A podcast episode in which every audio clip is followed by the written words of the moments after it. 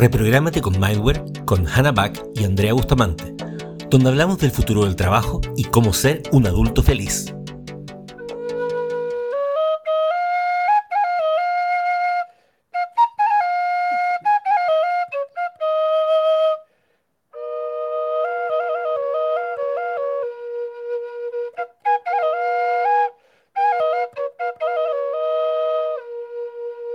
Bienvenidos a MyWeb.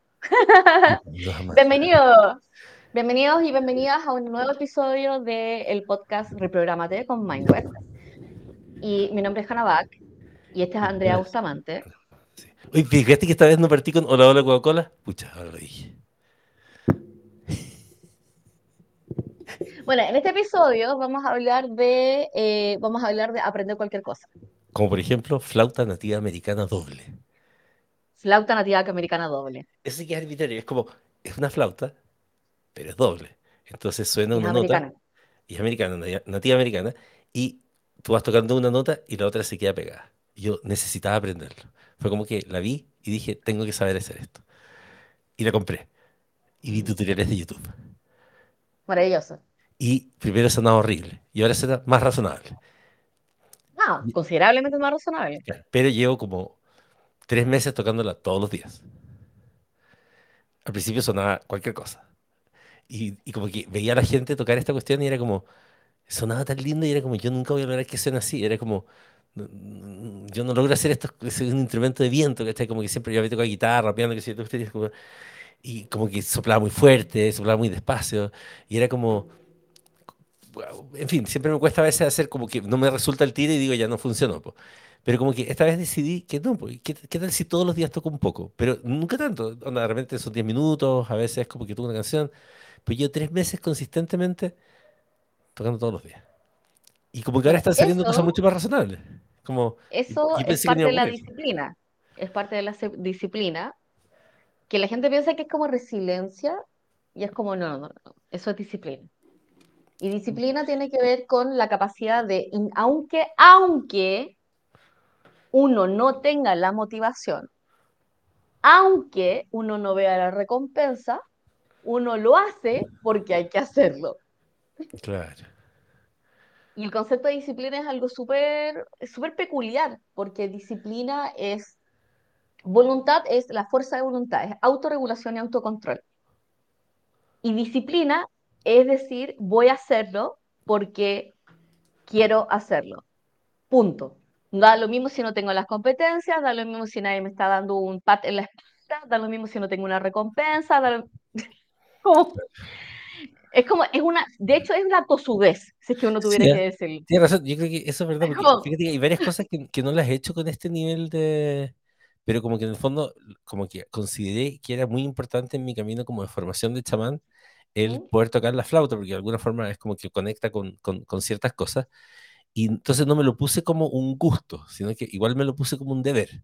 Entonces era como, si yo soy un chamán, tengo que conocer los instrumentos que permiten, y es como, no, pues esto no es un chiste, ¿cachai? Esto no es un, un hobby o algo por el no es estilo. un gusto, Tengo que hacerlo, entonces, no es un o sea, gusto. de repente no tengo tantas ganas, pero es que no, tengo que agarrar la flauta, me tengo que ir afuera, me tengo que concentrar, tengo que hacerlo, y, y eso hizo que lo hiciera. Y hay otras cosas, en cambio, que, no sé, pues, tengo una cuestión que tengo N ganas de aprender a ser como DJ, y ahí está, qué sé yo, pero no hay, una, no hay un imperativo como moral, no sé por decirlo, como un, como un imperativo eso. Es como, quiero hacerlo, pero esto, pero esto no, pues esto es como un chamán tiene que tocar flauta. La disciplina tiene que ver mucho con el ser maestro de uno mismo, master of oneself. ¿cachai? Y el, y el maestro de, un, de uno es indebe- realmente independiente de las competencias que tenga, independiente de si hay una recompensa, independiente si hay inclusive una motivación, es muy divertido. Es esto hay que hacerlo, no hay ninguna otra alternativa. Eh, y funciona, y, funciona súper bien, y en los lugares donde más uno debería aplicarlo, y es la razón de por qué en el programa lo tenemos en el mes 3, en, la, en el mes de disciplina, es aprender. Entonces, el aprender es algo que generalmente genera frustración, genera, eh, genera rabia, genera enojo. eh, al principio nunca va a ser agradable porque contrasta contra lo que uno espera y contra la imagen que tiene uno con respecto a algo. eh, nunca a ser, nunca vas a ser perfecto, así que activa todas las voces de criticismo que hay, todas, todas las que hay. Entonces, eh, efectivamente es como aprender es como de los mejor, de las mejores experiencias que puedes tener si que quieres a- a- de, a- agarrar disciplina.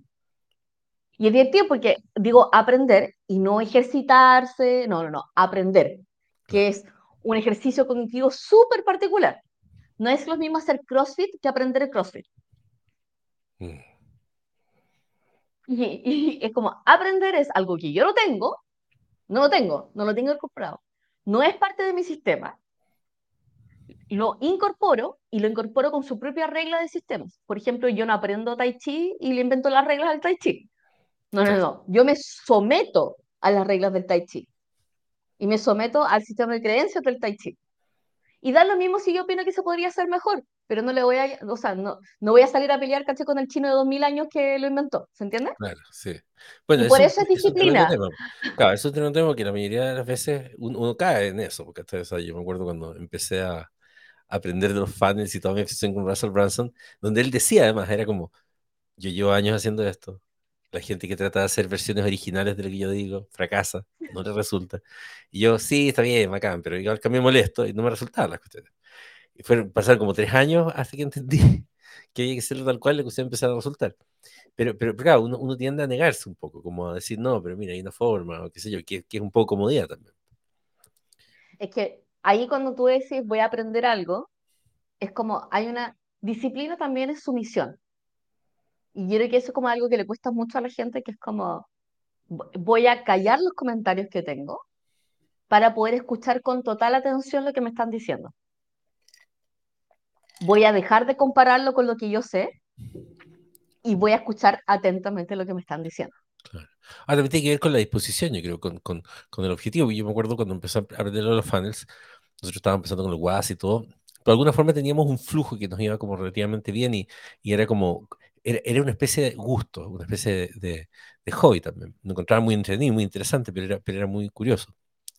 Pero ahora, por ejemplo, que era ya, estamos haciendo nuestro nuevo negocio y todo, y fue como, los funnels se transforman en algo clave Importante. para que nosotros vendamos, ¿cachai? O sea, se transforma en parte clave del negocio, no, no, ya, no es una, una gracia, no es un chiste que yo hable de los funnels. entonces es como, o hago bien lo de los funnels o no, no, no, no generamos revenue. Y, y, y ahí fue como, listo, me someto. Ah, como, como que también hay, un- hay una diferencia entre, entre, entre ese Sí. objetivo de aprendizaje. O cuando yo veo, por ejemplo, gente que está haciendo como el cuarto, quinto diplomado, que claro, que es para ponerle un currículum y todo, y es como que sí, se hace la cuestión y todo, versus la persona que, no sé, pues como que lo está haciendo porque le permite lograr algo, o, o sea, hay, un, hay una vinculación ahí. Ahora, igual, por ejemplo, tú podrías decir cuál es la diferencia entre disciplina y... Como la disciplina es aprender a ser maestro de uno mismo y por ende no ser víctima de uno mismo. Cuando eres maestro de ti mismo, puedes subyugarte a, bajo el dominio de otro y por ende aceptar su, su enseñanza y, tomarla y aplicarla en ti. Entonces, cuando tú aprendes, dices, ya, ok, voy a aprender esto. Y si hay un tipo de rendición, y a nivel cognitivo esa rendición es súper importante, porque si tú estás constantemente escuchando algo y tirando comentarios en tu mente al respecto, no estás escuchando carajo. Ah, claro, Entonces yo lo estoy escuchando y es como, pero, ah, sí, pero, ah, pero no dijeron esto, ah, pero lo otro. Y lo que terminas escuchando es una serie de comentarios que son totalmente inútiles. sí, Porque en realidad el aprendizaje funciona, y esta es la parte divertida, el aprendizaje funciona dentro del sistema de creencias que se creó. Entonces, por ejemplo, la medicina china no funciona medicina, o sea, no funciona la medicina china más el ayurveda, claro, porque la ayurveda tiene su sistema de creencias y la medicina china tiene su sistema de creencias. sí, Y por eso, en general, los New Age probablemente te obtengan menos resultados porque terminan mezclando peras con manzanas. Porque los sistemas de creencia y los sistemas de evidencia y todo eso son como cada uno por separado. sí, Aunque ambos puedan existir simultáneamente, claro, pero no existen cruzados. Pero eso es con respecto a cómo, cómo uno va aprendiendo. Entonces, ¿cómo aprender cualquier cosa? Entonces, lo primero es que mucha gente que decide dejar de aprender en cierto momento, por ejemplo, saliste de la universidad y no aprendiste nada nuevo, nada nuevo, es como, por ejemplo, eh, va a pasar que después de un tiempo va a sentir que no puede aprender nada nuevo y después de un tiempo va a decir, nada nuevo me sirve. Claro. Y después va a decir, en realidad no puedo aprender nada nuevo. Ese es el ciclo de no aprender nada nuevo después de un tiempo. Claro, que además se retroalimenta por una cuestión social. O sea, si lo pensáis hoy día, tú tenéis, por ejemplo, no sé, pues ya, un gerente de marketing todavía usa las 4P de Kotler, ¿cachai? O cualquiera de esas cosas atroces, en el fondo, o FODAS y demás. ¿eh? ¿Por qué existe eso? Existe porque finalmente tenéis gente mayor de pronto que fue formada en la universidad otra cuestión, que siguen con esas cosas y que decidieron no aprender más activamente. ¿Ah? Decidieron que habían estudiado una buena universidad que era suficiente.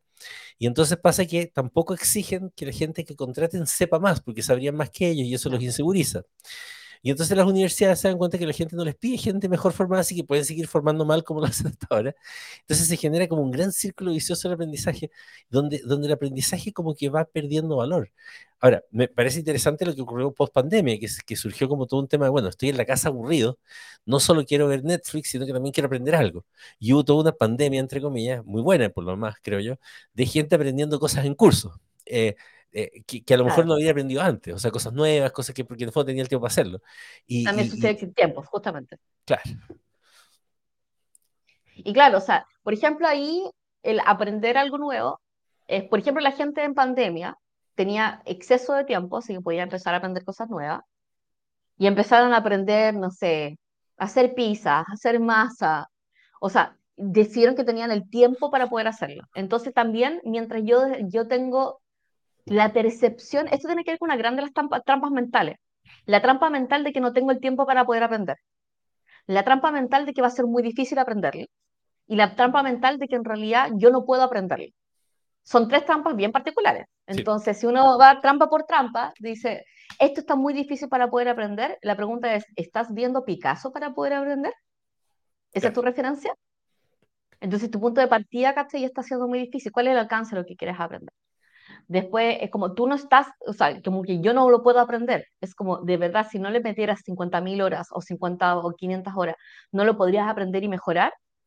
Sí, definitivamente lo podría hacer. Entonces, cuando yo planteo, cuando yo planteo como aprender es, una de los, es uno de los músculos que uno tiene que hacer, eh, o sea, es súper necesario. Por ejemplo, si no aprendes cosas nuevas, te quedas estancado. Si no aprendes cosas nuevas, sientes que no puedes aprender cosas nuevas. Si no aprendes cosas nuevas, no tienes herramientas. Entonces, sientes que no puedes tomar mejores decisiones, sientes que no puedes hacer nada, sientes que no puedes hacer nada por ti mismo y dependes de otros. Cuando no, no aprendes, cuando no tienes el músculo de aprender cosas nuevas, también ocurre de que en realidad empiezas a valorizar mucho más las herramientas que tienes ahora, aunque ya no te sirvan. Claro. Entonces, aprender, aprender algo es súper, súper importante. Ahora, si uno entra eh, directamente como en la línea de cómo aprender, entonces, lo primero es que hay gente que, va, no, que no va a aprender eh, porque eh, dice, y no tengo tiempo. Entonces, está, es como, no, no tengo tiempo. Y es como, ya, todos tenemos tiempo, algo de tiempo. Y existe contenido de 10 minutos en YouTube para poder hacerlo. Entonces, ¿es realmente tiempo o la disposición, presunción del tiempo? es como... Lo segundo es que en realidad es como, no tengo dinero para poder aprender o no tengo los recursos. Y ahí es como, ya, pero existen todos estos cursos gratuitos en otras versiones, ¿cachai? Donde uno sí podría aprenderlo. Entonces, si tenemos muchas excusas, la verdad es que eh, tenemos que aprender a deshacernos de esas excusas para poder aprender algo. Y es, es complicado porque es como... Sí, Es difícil. Aparte que hay otro fenómeno que creo que es el que es el... Ya, luego tienes la persona que dice, no, pero si a mí me gusta aprender. Y aprendo, y aprendo, y aprendo, y aprendo. E, y están constantemente aprendiendo, pero, pero, luego viene este problema del aprendizaje versus la práctica. Que un poco lo que, lo que, lo que empezó a pasar a mí, por ejemplo, con el tema audiovisual. Es como ya sí. Entonces me puse, sé, he estado seis meses pegado viendo videos, aprendiendo, pero hasta que tú me dijiste ya, pues, pero sale a grabar. y es como, eh, sí, claro, pero es que, es que antes quiero ver que el ángulo de cámara está bien, pero en el fondo, y, y tienes todo este director que dice, te agarra la cámara y graba. Es como, hasta que no tengas 100 horas, no sé cuántas horas de haber grabado cosas que te van a salir pésimos, que después van a mejorar. Obviamente que es importante que hayas aprendido los, los ángulos y todo el asunto, pero, pero, pero saber cuándo usarlos, cómo usarlo y todo solo puede ocurrir en la práctica de eso. Y tenía esta gente que de pronto hace un doctorado, un postdoctorado y todo, y es como, ya, pero ¿cuándo? Bueno, lo que pasa es que el aprendizaje, el aprendizaje es no es adquisición de conocimiento. De hecho, uno no puede declarar de que aprendió algo hasta que es capaz de poder enseñárselo a otro y es capaz de poder crear a base de eso. Claro. realmente. ¿cachai? Es como, ahora lo sé, pero no lo sé hacer. Lo aprendí porque me lo enseñaron, entonces como es como lo típico colegio, es como aprendí matemáticas, no. Claro. Me enseñaron matemáticas. Sí, claro. Las aprendí, soy capaz de poder de- implementarlas en mi día a día, no, en realidad no. Entonces, a mí que me encanta aprender cosas nuevas y estoy constantemente aprendiendo, a- estoy constantemente aprendiendo cosas nuevas. Siempre, mi- o sea, mi primera, mi, mi primer, o sea, mi primera diferencia con gente que en realidad no está aprendiendo cosas es la postura. Mi postura es que si dedico suficiente tiempo, puedo aprender cualquier cosa. Claro. Entonces, ¿cuáles son las típicas posturas que vas a tener al principio? No lo puedo aprender porque es muy difícil. No lo puedo aprender porque yo no lo puedo aprender. Claro. eh, o eh, no lo, o sea, ¿para qué lo voy a aprender? Entonces hay gente que aprende muy rápido para cosas de negocio o para su eh, profesión, pero son muy malas aprendiendo otras cosas para hobbies, ¿cachai? Porque no le ven el sentido, porque no, tienen el motor de, de, de, de, mm, de motivación. Y por eso, de hecho, aprender cualquier cosa, y puedes aprender cualquier cosa, es un módulo que está en el, en el 3, en disciplina. Y disciplina es, me da lo mismo cuáles son las excusas que me digas por las cuales no, por las cuales no has querido aprender ahora. En disciplina es, vas a aprender algo. Ya. ¿Y se Entonces, vamos a aprender cualquier cosa? literalmente cualquier cosa. ¿Sí? Es que es como, el, el, siempre va a ser, eh, quiero aprender tal cosa, pero quiero pasar de 0 a 5000 en tres semanas. Mm. Y es como que Barça. Claro, Entonces es se como, tiene que es como con, un con el tiempo la regulación de, claro, porque tiene que ver con el tema de la motivación. Si la persona tiene la motivación solamente cuando va a tener resultados increíbles, que son imposibles, en realidad tiene una trampa perfecta para no aprender nunca. Claro, o sea, por ejemplo, tú, que, tú decidiste aprender acuarela. Sí. ¿Cuánto te demoraste en llegar a esas acuarelas increíbles que haces ahora? Dos años. Dos años. Entonces, por ejemplo, yo, Y yo si encima mi- al principio. Si yo miro, si yo miro a mí mismo, yo siento que no tengo ni una posibilidad de hacer una acuarela como las que haces tú, porque simplemente mi capacidad de diseño es igual a cero. Pero entonces debería pensar que a lo mejor en cuatro años puedo hacer acuarelas así de bonitas. O sea, a lo mejor puede ser, puede ser que uno sea más lento, pero igual va a llegar finalmente. Es como que tiene que, tiene que ver con, con, con, con- decir, bueno, ya, demoró dos años. A lo mejor ya que digo que yo soy menos talentoso, bueno, me demoró tres o cuatro. Pero, De igual hecho, podría hacerlo. es divertido porque lo que, lo que es importante no es aprender acuarela, es aprender a aprender acuarela. Y es el skill que uno tiene que desarrollar. Entonces, ¿cómo aprende acuarela una persona normal? La persona ve un tutorial, lo repite. Se frustra, lo repite. Se frustra, lo repite. Y eso es porque la mayoría de los acuarelistas se demoran bastantes años para poder hacerlo, a menos de que tengan un talento natural para teoría de calor. Como yo estoy acostumbrada a aprender a aprender, mi estructura de aprendizaje es súper distinta. Entonces, yo aprendí primero los básicos. Aprendí teoría de color, aprendí teoría de pincel, y esta es una estructura que yo me armé. aprendí eh, manejo de pincel, aprendí perspectiva, aprendí composición. Una vez que aprendí los básicos, tomé cursos con un profesor. Y con ese profesor lo que hacía era seguir instrucción, paso a paso lo que me decía, y después una vez que seguí paso a paso lo que decía, lo que, lo, lo que, lo que era, lo que trabajaba era, le decía, esto es lo que yo quiero lograr, me gustaría saber cómo lograrlo. Ahora, ¿qué hice con eso? Modifiqué el cómo se aprende la acuarela. Y finalmente, ese es el ejercicio que uno tiene que hacer, porque la gran mentira que te crea la educación tradicional y convencional es que todos aprendemos igual, Claro. No, total. sea, que todos tenemos el mismo estímulo, que todos funcionamos bajo las mismas recompensas, que todos tenemos el mismo ritmo, y es como, no, no es no, así. lo peor es que lo saben hace años, y es, simplemente son vagos. ¿no? Sí, y no es así, y no es así a tal nivel de que en realidad uno le tendría que preguntar a la persona, ¿cómo recuerdas? Claro. ¿Cómo entienden las cosas? ¿Cómo explican las cosas? Y ese es como el parte de aprender a aprender, que es como, hoy, ¿cómo aprendes?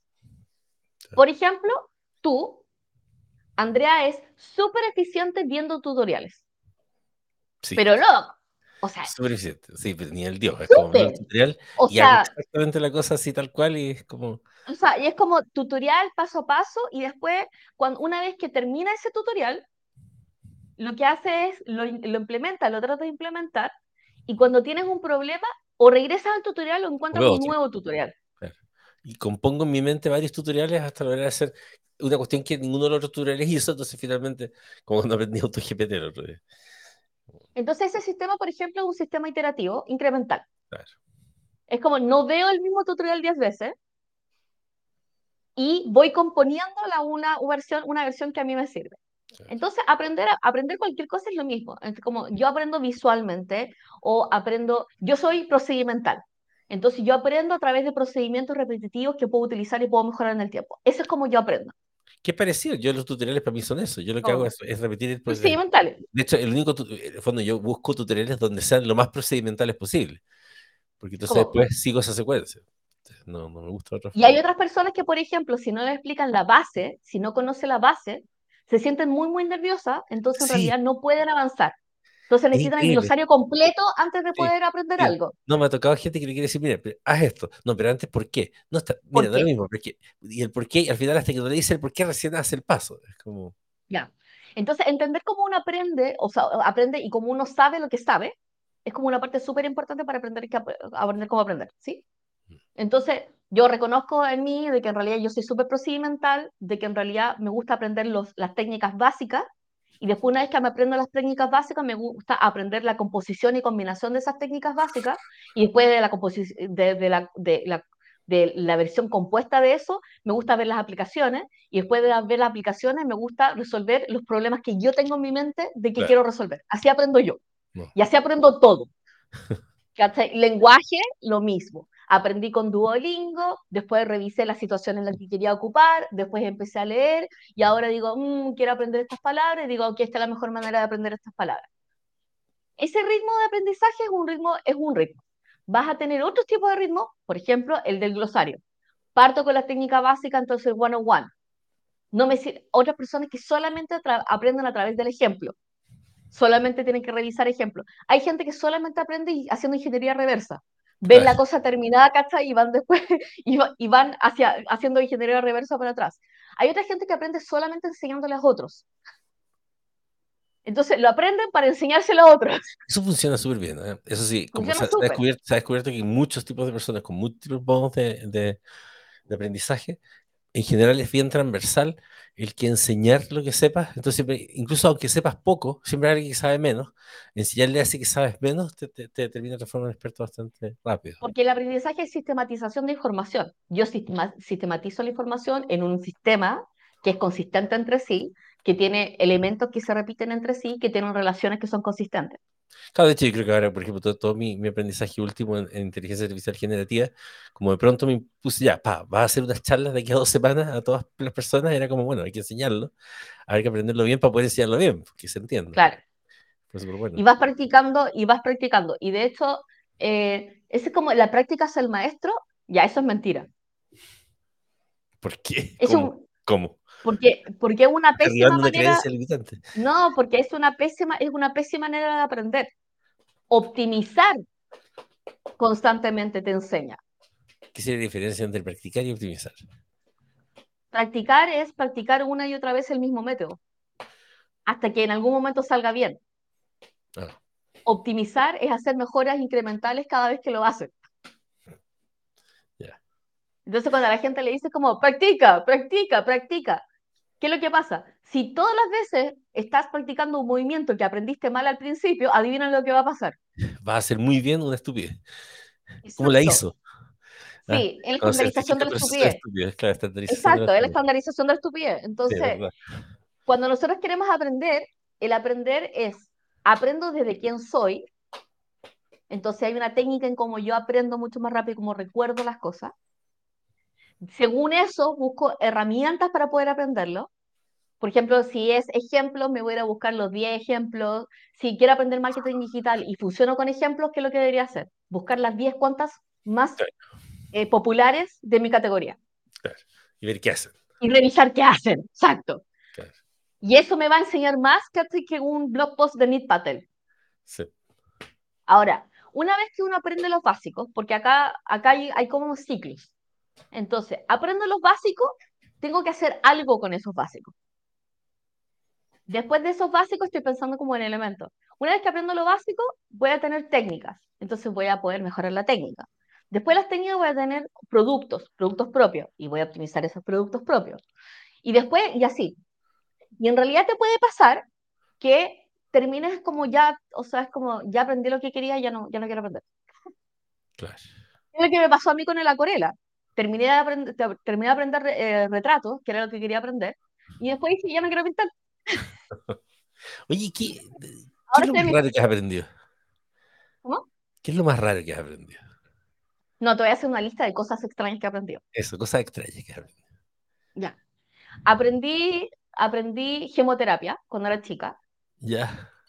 ¿Cachai? Así que se gemoterapia. Eso es como, onda, me duele la cabeza, Trata- eh, una, tratamiento con piedra. usa una esmeralda eh, al lado derecho. Claro, tratamiento con piedra, ¿cachai? cuando era chica.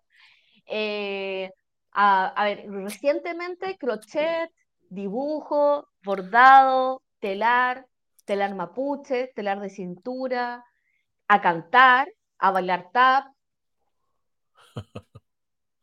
yoga, carpintería japonesa, carpintería tradicional, cocina, cocina china, cocina japonesa, cocina francesa, cocina italiana, cocina chilena, repostería, Ahora cocina, Pizzas. pizzas, crochet, veo un patrón. ¿Tomas mate? con- no. Sí, qué divertido. Eh, sí, ¿qué más? Eh, aprendí, no, y aprendí a hilar, a hilar lana de cero, a esquilar.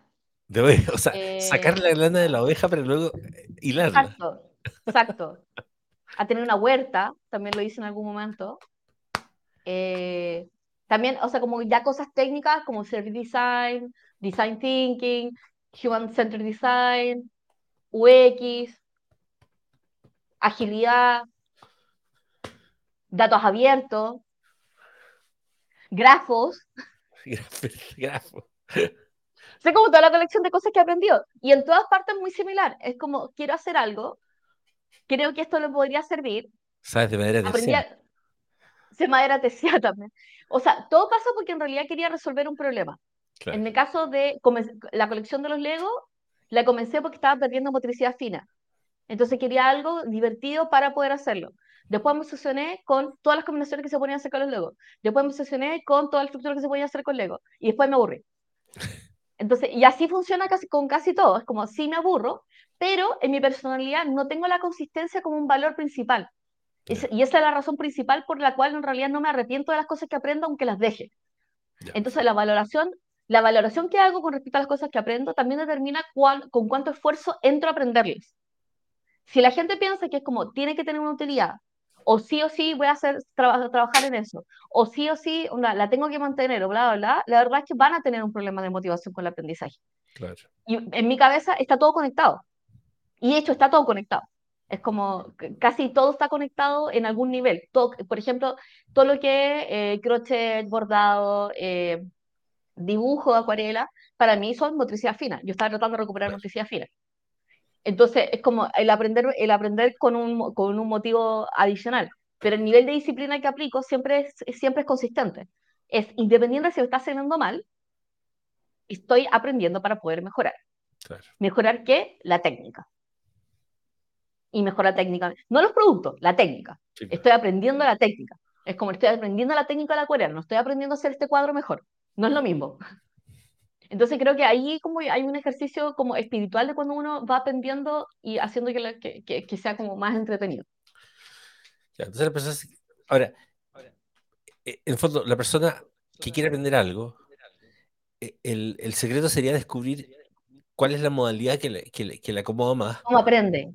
Y cómo aprende. En el fondo, como para saber si entonces se hace un curso presencial, si hace un curso en línea pero con cápsulas cortas, eh, de manera, lo, que, lo que pone más en aprietos todavía las universidades y los colegios, porque tienen solo una forma casi de, de enseñar. O sea, por ejemplo, si eres una persona que aprende con retroalimentación, no te sirve eh, cápsulas asincrónicas. Si necesitas un grupo y como que aprendes a base de observar a otros. Ya sabes más o menos qué tipo de cosas vaya, vaya a tener que hacer y, y si vas a necesitar una comunidad o no. Entonces, aprender, lo primero es como aprender, a- apre- aprender a cómo nosotros aprendemos. Y Claro, después hacerte un plan. Entonces, por ejemplo, ahora que ya tenemos ChatGPT, ya ChatGPT, le podemos decir, oye, mi tipo de aprendizaje es este, hazme un plan para poder aprender esto en tal periodo de tiempo, claro. por ejemplo. Entonces ahí ya tenemos un plan en el caso de que no Y la sepamos hacer modalidad, Claro, y le puedes decir, esta es la modalidad y esto es lo que me gustaría aprender y cuáles son los canales principales con los cuales yo te podría revisar y todo. Y después de que haces el plan, comienzas con el mínimo básico, el, creo que la, creo que la forma de, de- de decirlo es la, la mínima unidad didáctica. claro, Y la mínima unidad didáctica es la mínima acción que hace tu aprendizaje. Entonces, por ejemplo, la mini unidad didáctica de escribir es escribir un, un párrafo. claro, ¿Cachai? Es como una línea, un párrafo, una línea, un párrafo, una línea, una línea, un párrafo. Es como lo que aprendo lo aplico en una unidad didáctica donde estoy aprendiendo. Y después va creciendo y si te das cuenta, las unidades didácticas se suman entre sí. Entonces es como, o sea, en el caso de cinematografía sería una escena. claro, ¿cachai? Entonces hago una escena y la suma de escenas es, un, ¿cachai? es una producción. claro, el cortometraje, un documental, lo que sea. Claro, y una escena de la fotografía, ¿cachai? Un shot de fotografía, ¿cachai? Que te da un mood, es una secuencia de fotografía. Y así, pero la mínima unidad didáctica te permite poder, poder manejar concretamente el aprendizaje en una unidad didáctica donde lo aplicas. Entonces, esta escena, ¿cómo podría mejorar ahora que ya sé hacer esto? O Claro. este dibujo, ¿cómo podría mejorar una vez que ya sé hacer esto? No, eso es súper donde razonable. Si en el fondo, eh, tomando el mismo cuenta de la escena, claro, cuando tratas de hacer el corto completo es angustiante porque tenía un montón de escenas y es como, ¿cómo hago cada escena? Entonces son- Exacto. se multiplica por mil el problema. Claro, versus la escena es como, sabes que en realidad el tiro de cámara. Claro, No, en realidad. La composición. No, en realidad eh, la profundidad. Y así. O el lente. O en realidad la distorsión. O en realidad, o sea, es como, básicamente lo limita, lo limita los factores de aprendizaje a donde lo voy a poder aplicar. claro, Eh, y, va, y te da la sensación de que en realidad vas a ir aprendiendo de forma incremental sobre la misma unidad di- didáctica. Porque si no eres capaz de poder arreglar una entrada de enciclopedia, no vas a poder arreglar una enciclopedia completa. claro. Ahora, este, igual es, o sea, a ver, es, es- es iluminador, pero también es deprimente porque en el fondo, efectivamente, los colegios, las universidades, eh, serían como la peor condena, porque en el fondo, te- te- yo me acuerdo cuando estaba en el colegio, para mí era una condena, efectivamente, Eh, pero en el fondo es como, estás 12 años, 12 años más otros 5, en que te dicen, o sea, Sí. independientemente de que fueran malos los ramos, que además te- te- podemos estar de acuerdo en que los contenidos son malos, digamos que fueran buenos los contenidos, ah, eh, pero si te los entregan de esa forma miserable, como que de alguna forma, ahora, probablemente hay un porcentaje de niños que les encante, porque tendrían esa modalidad de aprendizaje, pero hay un porcentaje importante que tiene otra modalidad de aprendizaje y eh, puro pasar la mano, nomás, pues, como, Bueno, de hecho, por ejemplo, el... no es lo mismo aprender solo que aprender en grupo. Entonces, por ejemplo, hay niños que están en el proceso de, de los ABP, que es aprendizaje basado en proyectos. claro, El tema es que, por ejemplo, el aprendizaje basado en proyectos, limitas tu aprendizaje basado en el proyecto que eliges. ¿Y qué pasa si claro, eliges un proyecto que no te gustó? sí. O Ya, un proyecto que no puedes cambiar. menos integras los ramos. Pero la pregunta es, ¿es la parte de integración lo más importante de la parte del aprendizaje? hmm, O que en realidad es como, porque si estás haciendo un proyecto, el proyecto condiciona el aprendizaje, no al sí, revés. ¿Cachai? Es como el proyecto requiere ciertas cosas que sabe, que te necesitas saber más que otras. Entonces yo creo que por ahí es como el, el, el por qué estáis aprendiendo lo que estáis aprendiendo. Entonces, por ejemplo, el aprendizaje que nosotros hacemos para un proyecto en particular va a ser mucho más acotado respecto a la aplicación de lo que nosotros queremos hacer. Es como quiero aprender algo, lo voy a usar para tal cosa. Eh, entonces, sé más o menos dónde lo voy a aplicar y todo. Y por eso creo que también tiene que ver con que es mucho más fácil aprender para el, para el trabajo, para tareas específicas, porque la unidad, de, la unidad didáctica es mucho más clara. claro. Lo voy a aplicar en este ámbito con este alcance. Punto. Claro, entonces tiene que tener unidades didácticas con acción. Claro, Claro, en una unidad didáctica donde lo puedes aplicar. Claro, ¿Cachai? Ese es como si no queda como en el limbo, por Claro. De hecho, no conectado, el rollo está ahí como que lo aprendes, pero es como, es como la gente que dice que es como Master of all trades. Eh, No, es como, Jack ¿cómo se llama esto? Jack of all trades, Master of none. eh, que es como, o sea, que parece era que será muy bueno, pero en realidad no aplicas en nada. Y yo creo que le pasa mucho a la gente, por ejemplo, de marketing. Mm, Que a los de marketing también les cuesta mucho, de, es como todo el tema de la estrategia, pero no ser capaces de poder llevarla a una unidad didáctica. Claro. Por ejemplo, en una campaña de activación. Por ejemplo, no es lo mismo aprender marketing digital para hacer una campaña de activación que una campaña de suscripción, que activar un funnel, que, Sí, que hacer una campaña de conversión, que hacer una campaña, una campaña de churn rate. O sea, y nuevamente por eso son tan importantes las, las unidades didácticas donde uno dice, ya, acá lo voy a aplicar, en esto lo voy a aplicar. Es como quiero aprender diseño de interiores. eh, si quiero aprender diseño de interiores, lo voy a aplicar en esta habitación. Eh, voy a, voy, dependiendo de cómo yo aprenda, voy a revisarlo, voy a revisar cómo yo aprendo y le voy a pedir un plan a GPT para que me haga un plan de aprendizaje. Voy a revisar exactamente qué es lo que quiero aprender a hacer. Es como quiero mejorar esto, esto, esto, que son como los factores, así como los prioritarios en los cuales quiero aprender. Que serían, que serían en, lo- lo- en, en lenguaje pedagógico serían los OA, ¿cachai? Los objetivos de aprendizaje. Entonces, el objetivo de aprendizaje te dice como, ya, esto es lo que quiero aprender y todo. claro. Y, y ahí, ahí, ahí como que lo, lo vamos estructurando, pero lo más importante es que en realidad sepamos, o sea, que es como, o- aprendizaje es un ejercicio de disciplina, no tiene que ver con motivación. Si lo haces por motivación, te vas a quedar a la mitad. Disciplina es, hay cero recompensa en esto, lo tienes que hacer. ¿Por qué? Porque decidiste que lo ibas a hacer. Punto. Y, y tiene un, tiene un ciclo que va a cumplir, ¿cachai? Y es como, y se tiene que hacer, punto. claro, un. Eh, es un deber, es un deber contigo mismo. De Sí, hecho, es el mastering of itself. Y, y, y cuando tú dices aprender, es como yo lo aprendo para poder aplicarlo, lo aprendo para poder enseñárselo a otros, lo aprendo porque lo puedo hacer. Y ahí yo creo que hay un rollo, pues como dicen, cuando la gente aprende pero nunca lo practica, el cerebro nunca lo activa, no claro, hace el ciclo, no lo adquiere, no existe. porque lo deja, lo dejan como un círculo concéntrico cerrado, en un sistema cerrado. Entonces, eh, por ejemplo, estaba con, o sea, yo que ahora vivo en, en México, conocido gringos que tratan, llevan años tratando de aprender eh, inglés y tratan de aprender inglés desde los sistemas culturales de ellos. Y decía, es como, no vas a poder entender, para poder aprender español, y la verdad es que les cuesta muchísimo. Y yo le decía, no, no, no, no, o sea, ¿cómo aprendes tú? No, aprendo así. ¿Cómo hablas? ¿Cómo recuerdas? Y a base de eso, cuando logras, cuando quieres decir una frase, ¿cómo vas, vas a buscar las palabras? Claro, Y dije, ah, ya, perfecto. Entonces, por cómo buscas las palabras, en realidad te sirve, no te sirve aprender eh, Juan come picante, porque cuando tu cerebro vaya a buscarlo, va a buscar un Juan, un come y un picante. claro, Versus su, su mente en realidad funcionaba con salado, picante y dulce, claro, que es una manera mucho más rápida de buscar. claro. O Juan gritando. O Juan gritando.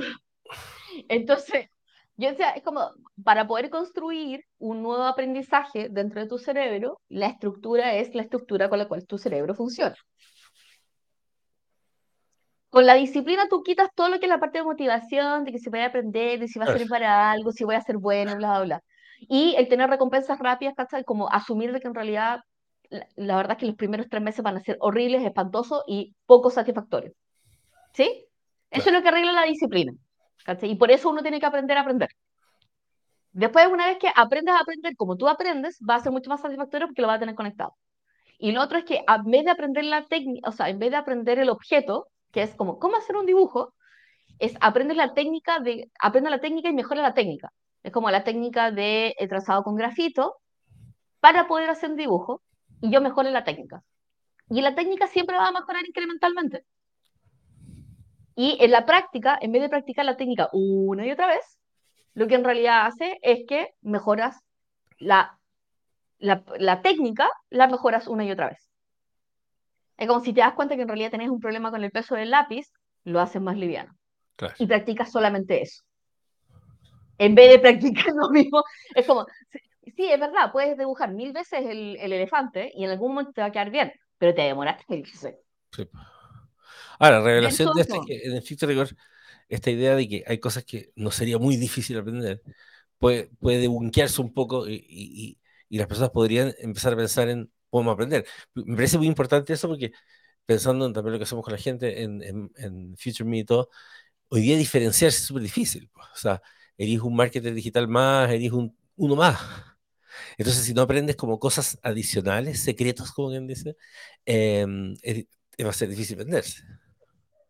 O sea, por ejemplo, ahora en este, en este momento es súper importante, más que aprender por aprender, aprender algo que puedas enseñar a otros.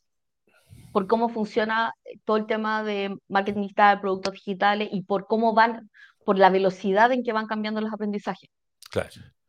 ¿Cachai? Entonces, como va evolucionando tan rápido, en realidad no te sirve aprender algo de tal nivel de profundidad que cuando ya termines de aprenderlo, ya no se lo puedes traspasar a otro. Bueno, ahí dijiste algo clave. Yo escucho mucha la gente que se acerca a ¿Cómo? nosotros, por ejemplo, para aprender como cosas sofisticadas y dicen, ya, pero si aprendo, no sé, metaverso ahora va a pasarse de moda en un mes, si aprendo blockchain ahora no va a servir para... Es como, Por eso uno tiene que aprender a aprender. existe una sensación de que está tan rápido el conocimiento que, que casi que aprender no, no vale la pena porque va a llegar algo mejor, pero eso finalmente te hace mantenerte en el pasado. Es como, Qué divertido eso. Como que lo he escuchado, me lo han dicho porque, o sea, veces y no, es súper sorprendente. O sí, sea, es como, sí. no, pero es que yo ni siquiera ya me quiero meter en eso porque todos los días salgo nuevo, así que nunca voy a estar al día. Bueno, entonces, por ejemplo, la gente dice, oye, ¿sabes qué? Ya, pero el metaverso ya está de fuera de moda. Sí, pero ya sabes lo básico. Entonces, ya aprendiste, ¿qué aprendiste? Aprendiste que es Unity, aprendiste que es Unreal, aprendiste que es un motor de gráfico, aprendiste que hay servidores, aprendiste que hay tres por lo menos operadores, aprendiste que Meta, una Meta que ex Facebook, ¿cachai? El más grande de ellos, eh, aprendiste que eso es la lente de realidad virtual, y la verdad es que, a ver, lo- casi todos los aprendizajes son sistémicos, igual que las creencias, son, son parte de lo que uno tiene como componente. Pero si ese componente no tiene, no es parte de tu cerebro, no puedes jugar con él. Eso dice, por ejemplo, cuando si vas a hacer un emprendimiento, en tu cerebro no vas a, eh, no vas a conectarlo con, eh, con que existen redes sociales y que esas redes sociales te van a servir para tu negocio. No vas a considerar el e-commerce como un canal válido, porque no se te ocurre, porque no está ahí, no está en tu cerebro, no está en tu, en tu, en tu cosmogonía. claro. Y creo que por eso es tan importante que uno tenga que aprender. Entonces, eh, si vaya a aprender, es como, aprende lo básico, el desde. Le puedes pedir a GPT que te lo explique. ¿Me podrías explicar de qué se trata esto? ¿Me podrías dar tres ejemplos? ¿Me podrías dar, me podría, podría ir a Ma- Amazon y, como decía el profesor de, de Andrea, que decía, mijito, si usted se lee los tres libros de a de Amazon, ya va a saber más que cualquier persona, que sean libros en inglés, evidentemente. ¿Cachai? Pero te, lees, los top tres de, ese- eso, ¿cachai? Ya vas a tener una referencia y vas a tener marca conceptual de esos tres libros. Después eh, encuentran un área de aplicación de eso y dice, ok, voy a aplicarlo. Y una vez que aplicas, vas a buscar más problemas donde aplicar esa, esa, esa información. Entonces digo, lo que acabo de aprender, ¿cómo lo podría, aprender, cómo lo podría practicar acá? ¿Cómo lo podría practicar aquí? ¿Cómo podría practicar aquí? ¿Cómo podría practicar acá? Entonces les voy a contar la historia de cómo en los últimos, en los últimos cuatro días ha aprendido dropshipping. Dropshipping, qué horrible. Sí, sí. No, decidí aprender dropshipping porque dije, oye, ¿sabes que en realidad, eh, o sea, es súper interesante, es un mercado súper gigante, onda, y, y adicionalmente me aparecían tres personas de dropship, ¿cachai? En mi Instagram. Entonces dije, ya, ¿sabes qué? Voy a aprender. Entonces, ¿qué dije? ¿A traer Dije, voy a? Eh, no, de hecho hice accesorios de capibara en Canva. Hice una manta de capibara hermosa, preciosa, ¿cachai? Con plantilla de capibara. Pero eso no es lo importante. Lo importante era cómo aprender algo de cero, ¿verdad? Entonces dije, eh, primero, es, yo no sé hacer dropshipping, nunca he hecho e-commerce para mí. Eh, y en realidad como que nunca he hecho proyectos de e-commerce, nu- nunca he hecho proyectos de e-commerce, ahora que lo pienso. No, de hecho, de todas las cosas que he hecho, nunca lo he hecho. ¿Verdad?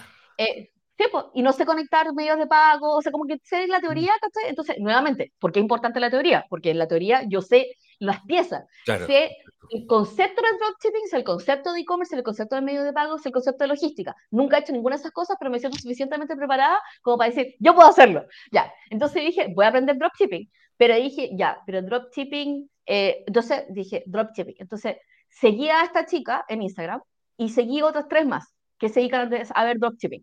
Entonces vi tres de sus videos. Después de ver de tres, tres videos, dije, ok, eh, ok, quiero entender dropshipping, voy a buscar proveedores. Entonces me metí y busqué guía dropshipping 2023 Etsy.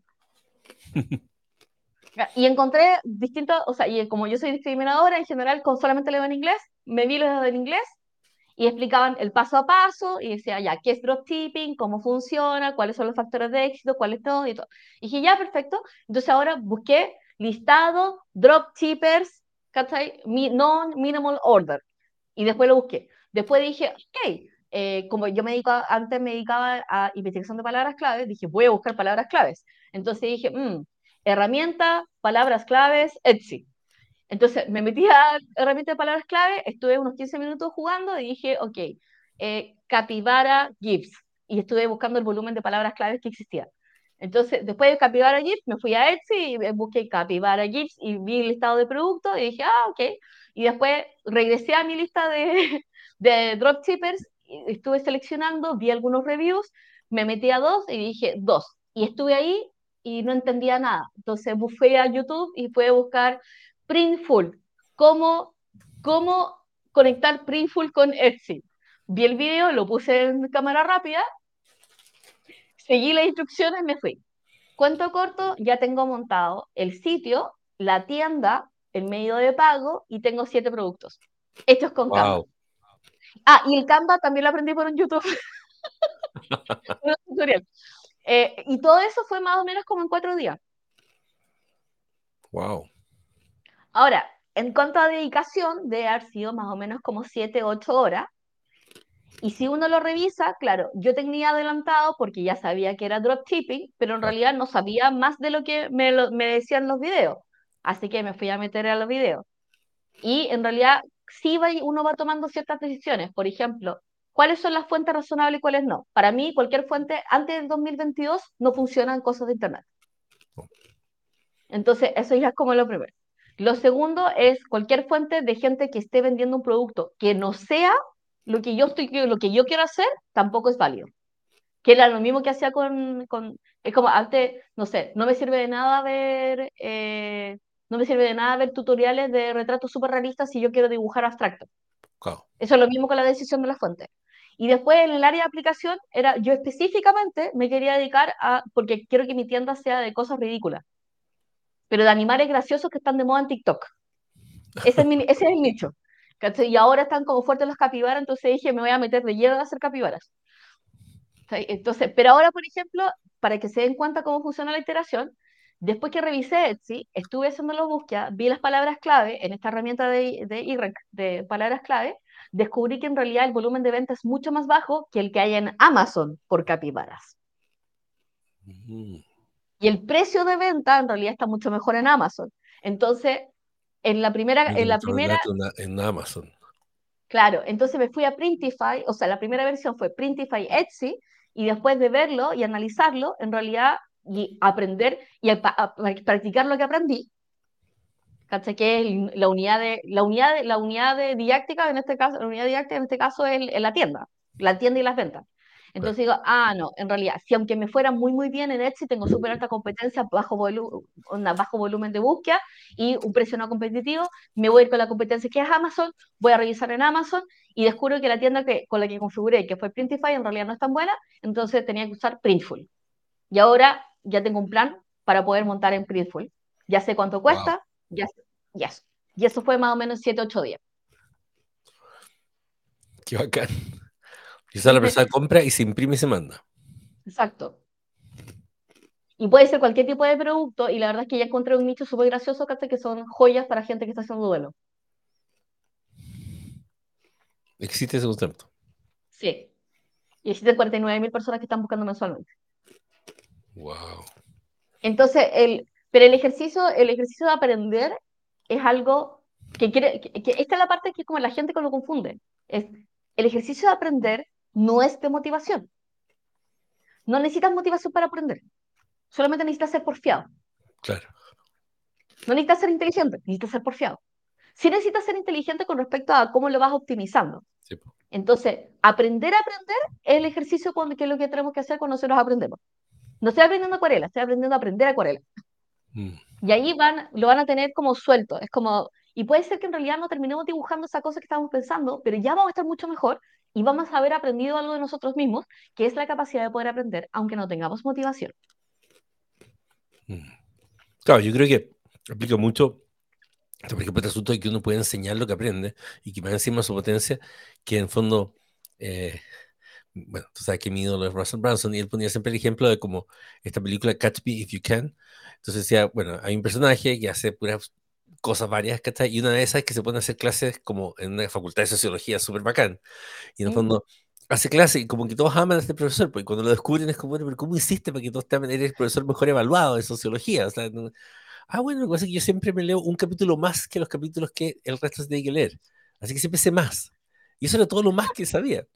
Entonces, efectivamente, entonces Russell Branson dice, mira, no se preocupen por desesperarse por ser el que más sabe algo. Aprendan. Y en el momento que aprendan, va a haber siempre gente más ignorante que ustedes, en el fondo. Esa gente va a aprender. Pero en el proceso que ustedes le enseñan, alguien les va a preguntar algo que ustedes no van a poder resolver con eso que saben y van a aprender eso exactamente y se van a transformar en más Exacto. sabios. Y sencillamente, de pronto no se van a dar cuenta, cuando unos años después son, pero ya ultra piteados y expertos de todo eso. Exacto. Y de hecho esa es la progresión. O sea, y algunas veces cuando no tienes a alguien, que te, alguien al cual estés enseñando, la progresión va a ser tú mismo tratando de resolver un problema. Entonces, para mí en el caso de carpintería era cómo hacer mejores cortes. Entonces era como, ah, tengo que aprender a afilar la- el, el, el formón. O en, en acuarela era como, no sé hacer nubes porque tengo problemas con la textura. ¿Cómo, cómo aprendo a hacer la textura? Y he tomado cursos específicamente para la textura. Y en general, el problem solving, o sea, al principio siempre va a ser aprender lo básico en la manera de cómo tú aprendes. Después hacer iteraciones para ver la combinación entre esas cosas que estás aprendiendo. Y ya la última parte es justamente eh, el aprender a través del problem solving. Es como, tengo que resolver un problema, ¿cómo lo puedo resolver con lo que sé? ¿Es suficiente lo que sé? No. Y ahí aprendo. Y de hecho, ese es el- yo creo que ese es el mayor, el, el mayor problema de la gente que decide dejar de aprender en cierto momento, que sus capacidades de problem solving terminan siendo todo es un, todo es un tornillo y tengo un destornillador. No, Por ende, todo es un tornillo, que drama con la porque no medicina. herramienta. Porque, ah, aquí estamos con De cosas. hecho, Uno, va a un sí, médico y va a un un cardiólogo, lo que sea, y es como que, te juro que yo haría la prueba de pesado nomás, de ir con el mismo síntoma a distintos médicos para solamente te dice. mostrar esto como cuando la gente se quiere ver con varias personas. Así como, entonces, ir con, habría un médico y, solo- y tener un sitio, yo tener un sitio, de hecho, como que me cae mal, entonces, como que tener un sitio que es como tu diagnóstico vale nada.com, donde tengo un mismo tema y me aparezcan. No, no, esto claramente es el corazón, no, esto claramente es no sé qué cosa que es como su cuestión, porque es como sí. Ahora, eso limita harto. Y mm, ahora, lo interesante acá de, esta conversación es como, fondo, algo que, que heavy, creo, creo yo que es como este, este mundo como súper exitista, donde en el fondo la gente tiene no tiene capacidad, es buena o, es- o es mala, ¿cachai? Es como eh, en el colegio, es como, ah, tú eres bueno, tú eres el inteligente, tú eres el tonto. Eh, es como tirar esta, esta, esta cosa de esperanza, en realidad todos podemos aprender. Todos podemos aprender cosas. Eh, el problema es que no- nos enseñan mal. El problema es que No, no, pero no es como, solamente eso, todos aprendimos cosas si nosotros éramos amebas cuando nacimos. hmm, exacto. O sea, literalmente, o sea, ya asumiendo también que evidentemente tenemos condiciones genéticas, ¿cachai? Y predisposiciones por ambiente y todo eso, en realidad nuestra mente tiene la capacidad de poder realmente aprender cualquier cosa. Son las mismas, son casi las mismas neuronas. Oh, Y excepto a menos de que haya así como problema, problemas fisiológicos. Así como realmente fisiológicos, la mayoría, de hecho, ¿sabes qué? Pero de hecho, imagínate en eso. Piensa en las personas con síndrome de Down, eso que, mismo te iba a decir. tú tienes hoy día, un- hay un director de cine, hay, o sea, desde que tomaron la decisión de quitarse la idea de que era una limitación y que Es desarrollaron otro cerebro. nosotros que son métodos de, de enseñanza distintos, pero desarrollaron estos otros métodos de enseñanza y tú ves a este director y hay una modelo de, así tipo Victoria's Secret y hay gente, hay cada vez más que están tomando estos modelos y era como, ah, lo que pasa es que había que circunambular en el fondo las redes neurales y enseñar de una forma distinta y, y no había una limitación. Nosotros lo veíamos como una limitación. Así mismo. O sea, con suficiente tiempo y dedicación, efectivamente lo, vas a aprender. Ahora, ¿cuáles son las limitantes de aprender? Por ejemplo, las creencias sobre el aprendizaje, que hay una sola manera de poder aprender. Claro. Lo segundo, el alcance del aprendizaje, que es básicamente como necesito saberlo todo para poder declarar que aprendí. Bueno, lo primero Entonces no la hay, sangre, la, no hay la con incrementalidad. letra entra. O sea, la letra Claro, con que es como, entra. Hay que claro, pegarle a los que todo, niños para que aprendieran. todo ese concepto, ¿cachai? De como que en realidad necesitas un gran volumen de información. era. Lo segundo es como la, la, i- la ¿cómo se, cómo se llama? Esto es como la aislación de la información, que es aprender, o sea, es como que aprendes algo que no está conectado con el resto de las cosas que tú, que tú sabes. Entonces, para mí, arquitectura, cuando estaba aprendiendo carpintería, para mí carpintería era motricidad fina. Entonces era motricidad fina para, para Legos o motricidad fina para carpintería, y carpintería estaba, con- o sea, es como, para mí era, estaban relacionados, no estaban separados. Y al, no estar, y al estar juntos, también se complementan entre sí. Entonces, teoría de color a cultura, a, a- a- de, de acuarela me sirve para las otras cosas. Y está todo más o menos como, no está compartimentalizado. Eh, y, eh, y una cosa es como, una cosa es lo que aprendes y la otra cosa es que lo que practicas. Entonces puede que haya, si tienes 50 horas de algo, pero no tienes las 50 horas de práctica, igual sabes las 50 horas que aprendiste, ¿se entiende? Mm. Entonces, es como, pero te faltan las otras 50 horas de práctica. Entonces nadie te quita lo que tú aprendiste, pero sí las cosas se asienten cuando las practicas. Claro. Entonces creo que de hecho eso es como lo que le pasa mucho a la gente que le, le cuesta mucho, por ejemplo, conseguir trabajo en su rubro. Y por eso ahí la, realmente las universidades realmente fallan horriblemente. Sí. Entonces, por ejemplo, es como, yo siempre he escuchado de gente que no pudo trabajar en, su, en, su, en lo que estudió, como con lamentación, como si se hubiese perdido eso. Es como, estudié esto, pero nunca lo ejercí, o nunca lo practiqué. Y efectivamente da la sensación de que no está sentado. Mm. Entonces, en, en, hay, hay, una parte de, del engranaje del aprendizaje que efectivamente es la práctica. Y ahí Y no es que, lo pero dijiste, no es que no lo haya aprendido. Claro, lo que dijiste, la integración es clave, eso sí, porque en el fondo, mira, digamos que tenemos por defecto, y ya no podemos, no, no podemos hacer nada al respecto. Gente que estudió carreras, qué sé yo, inútil o lo que sea, porque, en fin, porque tenía que tener carnor, lo que sea. Pero entonces puedes aprender cosas y darle algún sentido a eso que aprendiste inicialmente y vincularlo. Entonces, es como, no sé, Sí. yo, yo, yo No, me ejerzo como psicólogo en general. yo- yo no puedo negar de que la psicología me ha sido basal para todas las cosas que hago, aunque no me dedique. Yo soy publicista. O sea, yo soy Exacto. publicista y trabajé, no sé, un año en publicidad. ¿Y qué? Y me despidieron en la práctica porque me quedaba dormida, o sea, a ese nivel. Pero es como cuando yo veo todas las cosas que hago, están todas relacionadas por el oficio que aprendí y todo. Entonces, pero es porque lo practiqué. Sí lo practico. Si yo no lo practico, mi cerebro dice que, sirve- que- qué es esto y por qué está acá, que es más o menos lo que nos pasa con matemática casi todo el mundo. Bueno, entonces, si tuviéramos que ir cerrando, podríamos decir que, o sea, primero, todos, todos podrían aprender cualquier cosa. Se pueden demorar un poco más, se pueden demorar un poco menos, pero en el fondo es Y todos aprendemos distinto. Todos aprendemos distinto. Por lo tanto, hay que, primero hay que encontrar la forma en que es más cómodo para aprender y por lo tanto buscarla y, y- y hay varias formas de buscarlo. Hoy día tenemos YouTube, tenemos distintas formas y hay que probar.